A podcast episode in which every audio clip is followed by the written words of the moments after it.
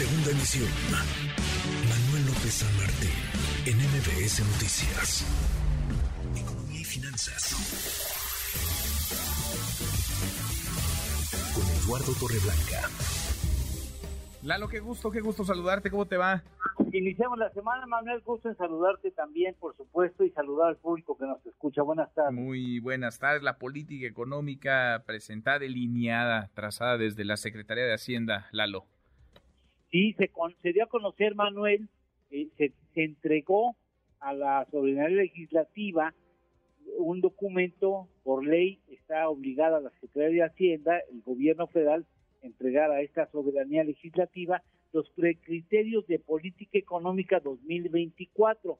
Es un documento que tiene que entregar el gobierno federal antes de que de, concluya el primero de abril eh, eh, de cada año. Es un esbozo, un adelanto de cómo se intentaría eh, articular la estrategia económica del país en el año 2024 y también contempla la oportunidad de revisar cómo va el 2023 que hay cambios importantes, ajusta los criterios de este año, hace algunos ajustes a lo que se procura obtener como resultado este año y plantea cómo, cómo habría de establecerse la estrategia para el 2024.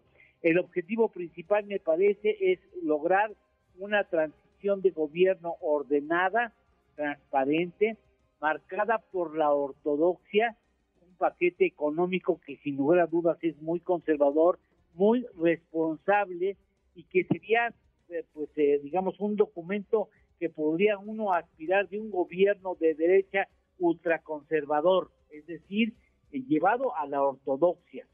Si alguien ve el documento sin tener contexto, pensaría que no es un no es un documento surgido de un de un gobierno que consiente que se le digan de izquierda, es decir, va a entregar sin sobresaltos la administración al próximo gobierno sin apremios económicos y con la garantía de que la deuda en relación al Producto Interno Bruto esté ligeramente por debajo del 50%. Se quiere lograr una entrega ordenada, sin sobresaltos y compromisos que estrechen el margen de maniobra del próximo gobierno. Se quiere lograr un superávit primario. ¿Qué diablos es eso? La diferencia entre los gastos del gobierno, los ingresos, sin tomar en cuenta los intereses de la deuda debería ser un superávit que sea del 0.7% del Producto Interno Bruto, un superávit positivo contra un déficit que se espera este año de 0.1%. Esto exigiría aumentar la recaudación, según lo ve el gobierno, posible en 13.8% el año entrante y reducir más el gasto de operación del gobierno federal un 2.8% el año entrante. Es muy optimista podríamos pensar que seguimos caminando en la eh, pobreza franciscana y ya con esto garantizaría que entrega unas cuentas nacionales, digamos, en calma al próximo gobierno federal. No se contempla la recesión económica en Estados Unidos y por ende no hay alusión a una posible un posible tropiezo, un descalabro ligero eh, de la economía mexicana ni en este ni el año entrante. Ya veremos, ojalá así suceda, pero por lo pronto diríamos que es un documento limpio y, este, en la línea de la ortodoxia económica. Bueno, y optimista, decías. Sí, optimista sin lugar a dudas. Optimista. ¿Tenemos, ¿Tenemos postre?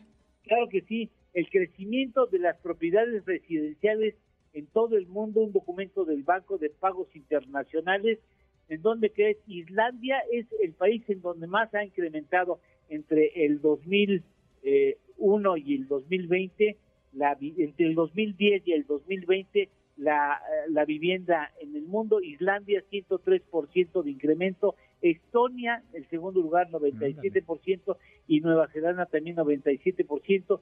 Si tienen duda en México se dice que el crecimiento ha sido de 28% el crecimiento de la vivienda residencial entre el 2010 y el 2020. Interesante, buenos, buenos datos. Abrazo, gracias Lalo. Igualmente, Manuel, gusto saludarte. Buenas tardes. Muy buenas tardes, Eduardo Torreblanca. Redes sociales para que siga en contacto: Twitter, Facebook y TikTok. M. López San Martín.